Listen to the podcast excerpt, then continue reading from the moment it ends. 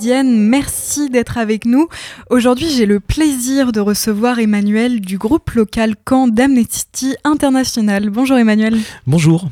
Alors Emmanuel, tu es avec nous aujourd'hui pour nous présenter 10 jours pour signer, une campagne mondiale construite autour de la journée internationale des droits de l'homme. Peux-tu nous éclairer sur cet événement? Oui, donc là, cet événement des 10 jours pour signer, donc euh, ça a toujours lieu chaque année euh, dans les jours qui précèdent le, 10 décembre, hein, la, Journée internationale des droits de l'homme. Et à cette occasion, Amnesty International se mobilise dans 65 euh, pays pour l'édition 2021 afin de de, concentrer l'attention sur des situations euh, individuelles de violation des droits humains, des, situations qui sont vraiment emblématiques des combats que nous menons dans, dans la durée. Et quels sont les portraits de citoyens mis en valeur euh, cette année? Alors, euh, parmi les, les 10 cas qui ont été euh, retenus, hein, pour lesquels on, appelle le public à, se mobiliser, j'ai donné quelques exemples. Il y a l'exemple d'Alexandra Skochilenko en Russie, euh, qui est emprisonnée pour avoir critiqué la, guerre en, Ukraine. parmi d'autres cas aussi, de, effectivement, dans des pays qui, qui retiennent l'attention, il y a le cas aussi à Hong Kong de Cho Hang-tung, qui est également emprisonnée pour avoir, elle, commémoré euh, les victimes de la répression de la place Tiananmen en 1989.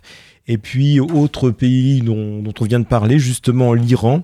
Euh, la répression contre les manifestants, ça ne date pas de ces dernières semaines ou des derniers mois, puisque nous, avons le, nous défendons le cas de Vahid Afkari, qui est euh, manifesté avec deux de ses frères en 2016-2017 et qui a été torturé et condamné à plus de 30 ans de prison pour avoir manifesté pacifiquement. Mais euh, parmi, euh, il y a aussi parfois des, pays auxquels on songe moins ou des, situations qui sont peut-être moins sous les, feux des, projecteurs. Je pense par exemple à, ce cas d'un ingénieur au, Bangladesh, euh, Shanevaz Choudhury, qui, euh, qui a protesté contre le fait d'installer une euh, une centrale dans, euh, près de chez lui où il y a, c'est vraiment dans, euh, des, zones très très basses au niveau de la mer. Et ça avait bien, bien sûr, ça a un impact probable sur l'environnement. Et surtout, il y a eu parfois des très fortes marées ou des inondations. Et donc, le fait qu'il proteste, notamment sur Facebook, eh bien, ça, il risque 10 ans de prison pour cela. Simplement pour un post sur Facebook où il défend l'environnement. J'aurais éventuellement évoqué un, ou deux autres cas, je pense, euh, euh, parce que les, droits, les droits humains, c'est parfois aussi en France. Euh, cette année, on défend le, cas de, Zinem Redouane, malheureusement, qui est décédée. il y a quatre ans, elle a été tuée chez elle par un tir de grenade lacrymogène. C'était en marge d'une manifestation, elle était dans son appartement. Donc c'était une manifestation qui était liée à l'effondrement d'immeubles. Il y a aussi des gilets jaunes qui se sont qui se sont joints. Euh, l'attitude de la police a été très très violente et quand elle a voulu fermer sa fenêtre, elle est au quatrième étage. Il y a un tir de, grenade qui l'a touché en pleine tête et malheureusement au bout de quelques heures, elle est décédée de, ses blessures. Est-ce qu'il y a une, une thématique particulière pour cette campagne 2022 oui, euh, tout à fait. C'est euh, celui du. Euh, lié à, une campagne que l'on lance qui s'appelle Manifestez-vous. ces dernières années, on a constaté une plus forte répression de toutes les formes un peu de, de protestation pacifique. alors, de, de, longue date, Amnesty s'est toujours mobilisé pour, euh, pour soutenir des, mouvements euh, voilà, qui protestaient euh, alors pour des choses assez diverses. Hein. Parfois, ça peut être, si on remonte loin dans le temps, dans les années 30, c'était la marche du, ciel, du, sel en Inde, où il y a eu, par exemple, plus récemment, Black Lives Matter, où il y avait aussi un mouvement de protestation contre les violences policières au, au, Nigeria ou aux, manifestations liées au, printemps arabe il y a une dizaine d'années. Et euh, donc là, comme à mesure où on a constaté qu'il euh, y avait une répression qui, euh, qui était de plus en plus forte dans, dans de nombreux pays, ça nous, ça, nous, a semblé utile de vraiment concentrer l'attention sur ce type spécifique d'atteinte aux libertés et bah, de ce, développement de la, de la répression. Comment on pourrait expliquer cette augmentation de la répression justement? Alors c'est peut-être aussi parce qu'il y a un certain nombre de, de même parfois très localement, de, de, manifestations contre parfois la dégradation, ça peut être de l'environnement, très souvent aussi sur le, le, coût de la vie qui a fortement augmenté. ça peut être aussi pour des raisons politiques. Hein, le voit. Euh, donc voilà, c'est parfois des choses assez diverses, mais il y a une volonté de plus en plus forte de, contrôler les gens, de les, suivre sur les réseaux sociaux, de restreindre leur liberté. Et quand les gens prennent des initiatives, eh bien, on, en général, on, les, États se dotent de, législations de plus en plus contraignantes, de plus en plus euh, répressives. Et donc, toutes les initiatives pour essayer de faire valoir son opinion pacifiquement euh, bah, sont de plus en plus gênées. Et justement, du coup, pour euh, soutenir euh, ces personnes, comment euh, nous, on, peut agir? Alors très classiquement, pour Amnesty International, nous, on, s'appuie sur euh, l'opinion publique mondiale, donc on propose aux gens de, signer des pétitions, éventuellement d'écrire des lettres. Donc c'est ce que l'on a fait euh, bah, au cours de la semaine passée, notamment au restaurant universitaire euh, là au campus 1, ce qui nous a permis de, toucher beaucoup d'étudiants. On a reçu un accueil très très chaleureux. Mais en plus de, ces formes classiques d'action sur les autorités, il y a aussi la possibilité d'envoyer des courriers à la personne que l'on défend ou alors parfois aux proches. Hein. Parfois, si les proches sont au courant, reçoivent ces, messages de, solidarité, et eh bien, ils peuvent le, transmettre ce, cette, ces, messages à, la personne qui est, euh, qui est le plus en, difficulté. Il y a aussi la possibilité d'interpeller les, les, autorités via les réseaux sociaux. Et puis, euh, voilà, il y a aussi parfois des messages de soutien qu'on peut transmettre aussi via les réseaux sociaux. Donc, en fait, euh, pour chaque cas, si on va sur le site d'Amnesty France, il y a une présentation de chaque cas et il y a toutes les possibilités d'agir de, et de montrer son soutien à ces personnes alors euh, là, ce n'est pas la première fois que 10 jours pour signer intervient en 2022. Lors de la précédente édition des 10 jours pour signer, près de 4,7 millions d'actions ont été menées dans plus de 60 pays pour défendre des personnes. Est-ce que les situations de certaines personnes ont pu évoluer favorablement grâce à la mobilisation lors des précédentes campagnes? Oui, tout à fait. Alors, euh, il faut bien se rendre compte qu'on défend parfois des, situations dans des pays où c'est très compliqué d'améliorer les choses. Donc, euh, bon, on, est toujours relativement modeste sur ces avancées, mais on en est aussi extrêmement fier. Je pense par exemple au cas de, au Guatemala de Bernardo Calxol et qui a qui a été libéré alors qu'il lui restait encore plusieurs années de, prison à faire. Et ça, ça a vraiment été une très grande joie d'apprendre cela. Il y a eu aussi des des retours euh, très, très positifs des, personnes que l'on avait défendues. Je pense par exemple aux euh, au, responsables de l'ONG Sphère en, Ukraine. Euh, donc c'est un centre de, de, défense des droits des femmes et des minorités LGBT en Ukraine. Malgré le, le contexte très difficile, ça a été extrêmement important pour elles et pour leur association d'avoir des, messages de solidarité venant de tout du monde entier. Et elles sont venues en France, euh, notamment à Paris, euh, fin juin, pour euh, la marche des fiertés. et puis, je pense aussi au cas très très préoccupant de la chinoise Zhang Zhan, qui a fait un travail de, journaliste sur le démarrage du Covid et euh, pour laquelle on était vraiment très très inquiet pour sa, santé. Et euh, c'est difficile d'avoir des nouvelles, mais les nouvelles que l'on avait pu avoir étaient euh, rassurantes sur sa santé. bon, on sait quelle est la situation en Chine, mm. c'est compliqué d'obtenir une libération, mais, mais on, voilà, les nouvelles sont rassurantes sur sa santé. Et est-ce qu'en dehors des 10 jours pour signer, vous mettez en place d'autres actions pédagogiques tout au long de l'année? Oui, tout à fait. Alors, on a des, euh, on, intervient de temps en temps auprès d'établissements scolaires à leur invitation. On a des, c'est arrivé plusieurs fois qu'on intervienne auprès de, classes de quatrième ou de troisième. On le fera, euh, en, on l'a fait récemment euh, dans un collège à, à. On le fera prochainement à Blainville et puis également à, à Bayeux. là, à Bayeux, c'est quelque chose que l'on fait régulièrement où ça prend la forme dans cet établissement d'un petit concours de plaidoirie. Euh, mais qui nous marque tous. Euh, les, militants qui peuvent intervenir sont tous très marqués parce que euh, on est on est bluffé par le résultat. Tous les élèves nous font des plaidoiries qui sont très fortes et, très émouvantes parfois.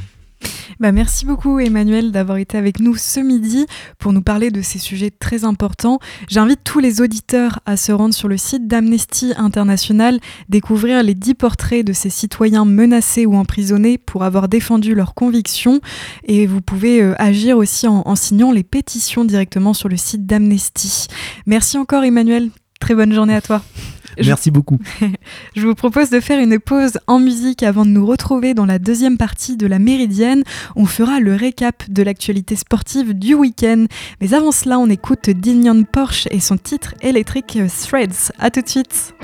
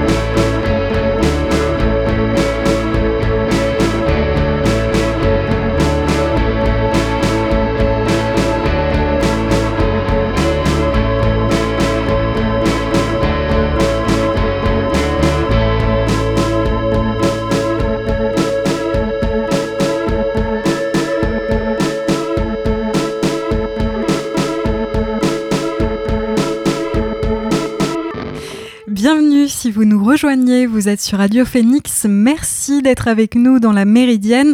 À l'instant, vous venez d'écouter Dignon Porsche et son titre Electric Threads.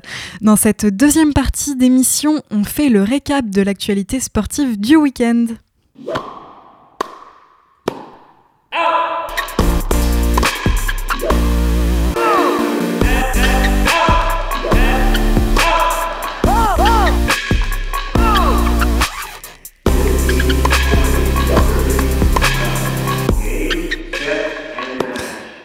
Et à la fin, il n'en restera qu'une. On connaît désormais le tableau des demi-finales de la Coupe du Monde 2022.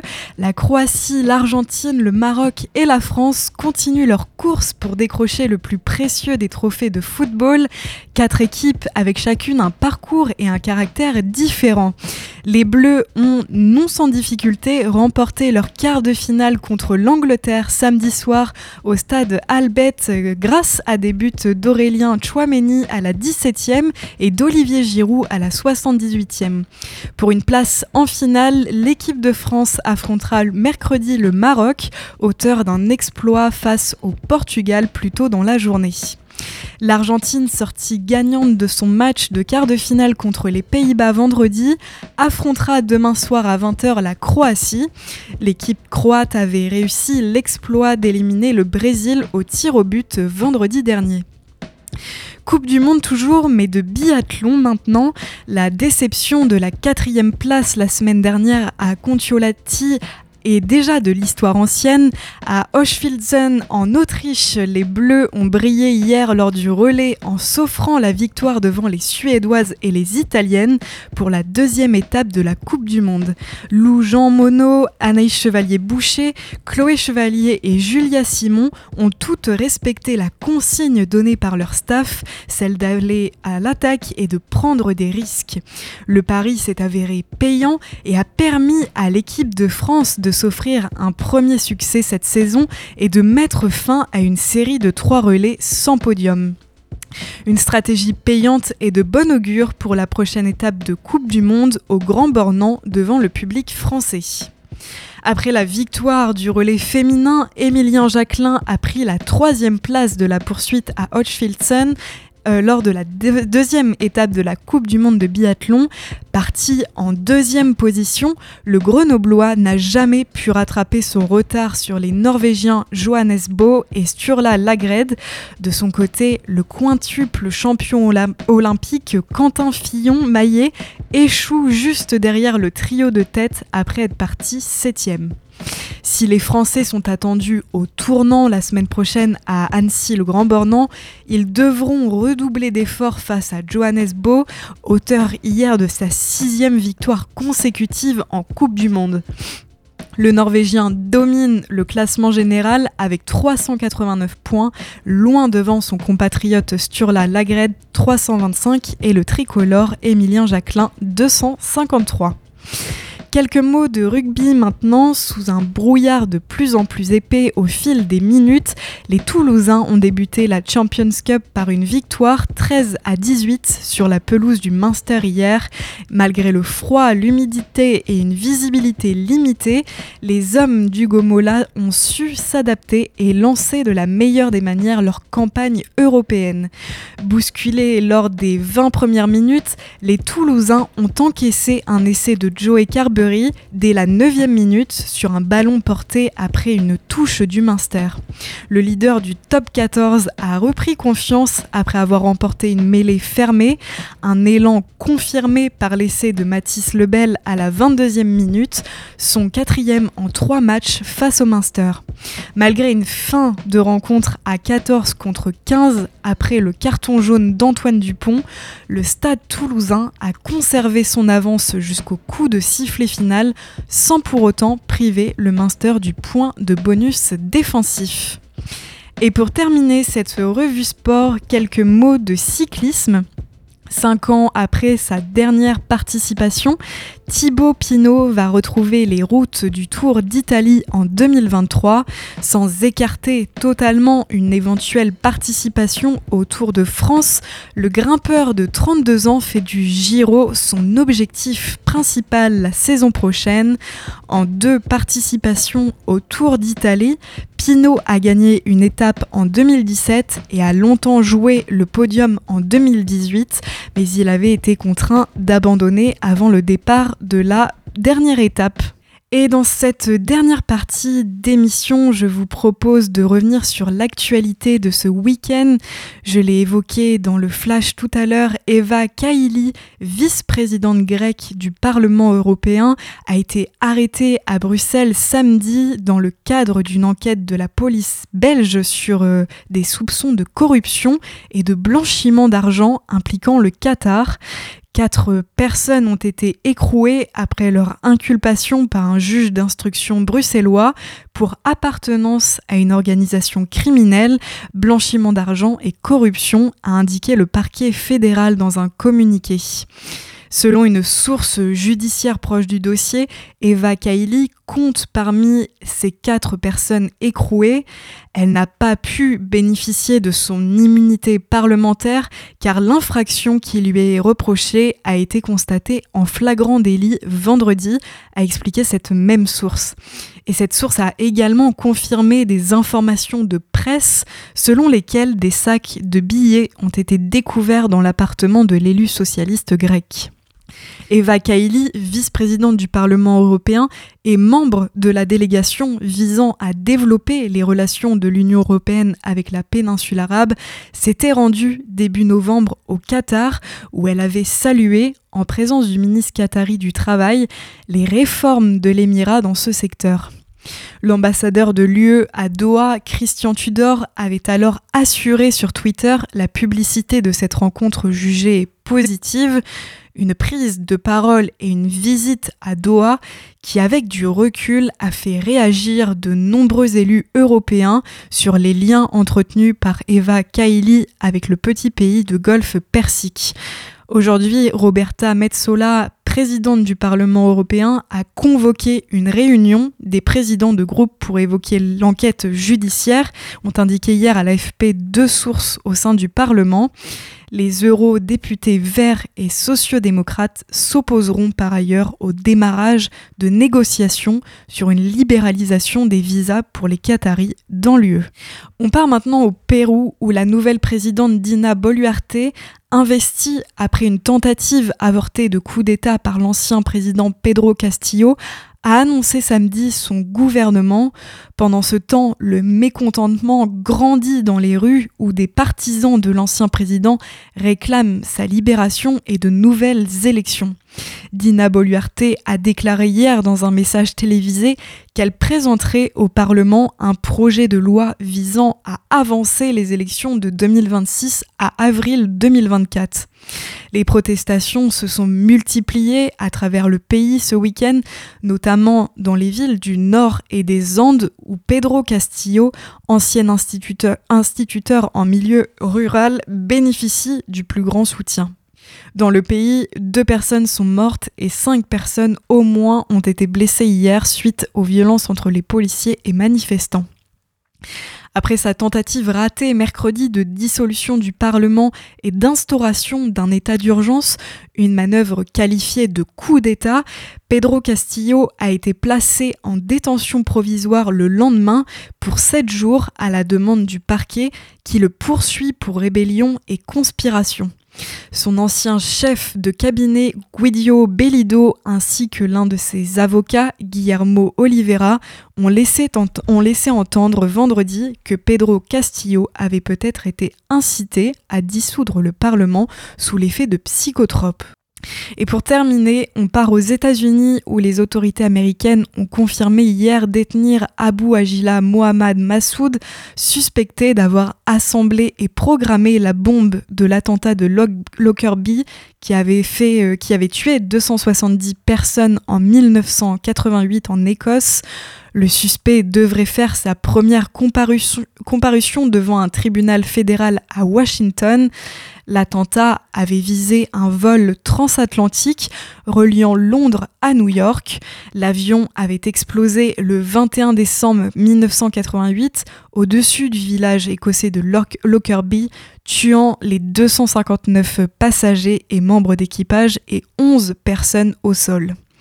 En décembre 2020, la justice américaine avait annoncé poursuivre ce suspect, ancien membre des services de renseignement de Muammar Kadhafi et à l'époque détenu en Libye.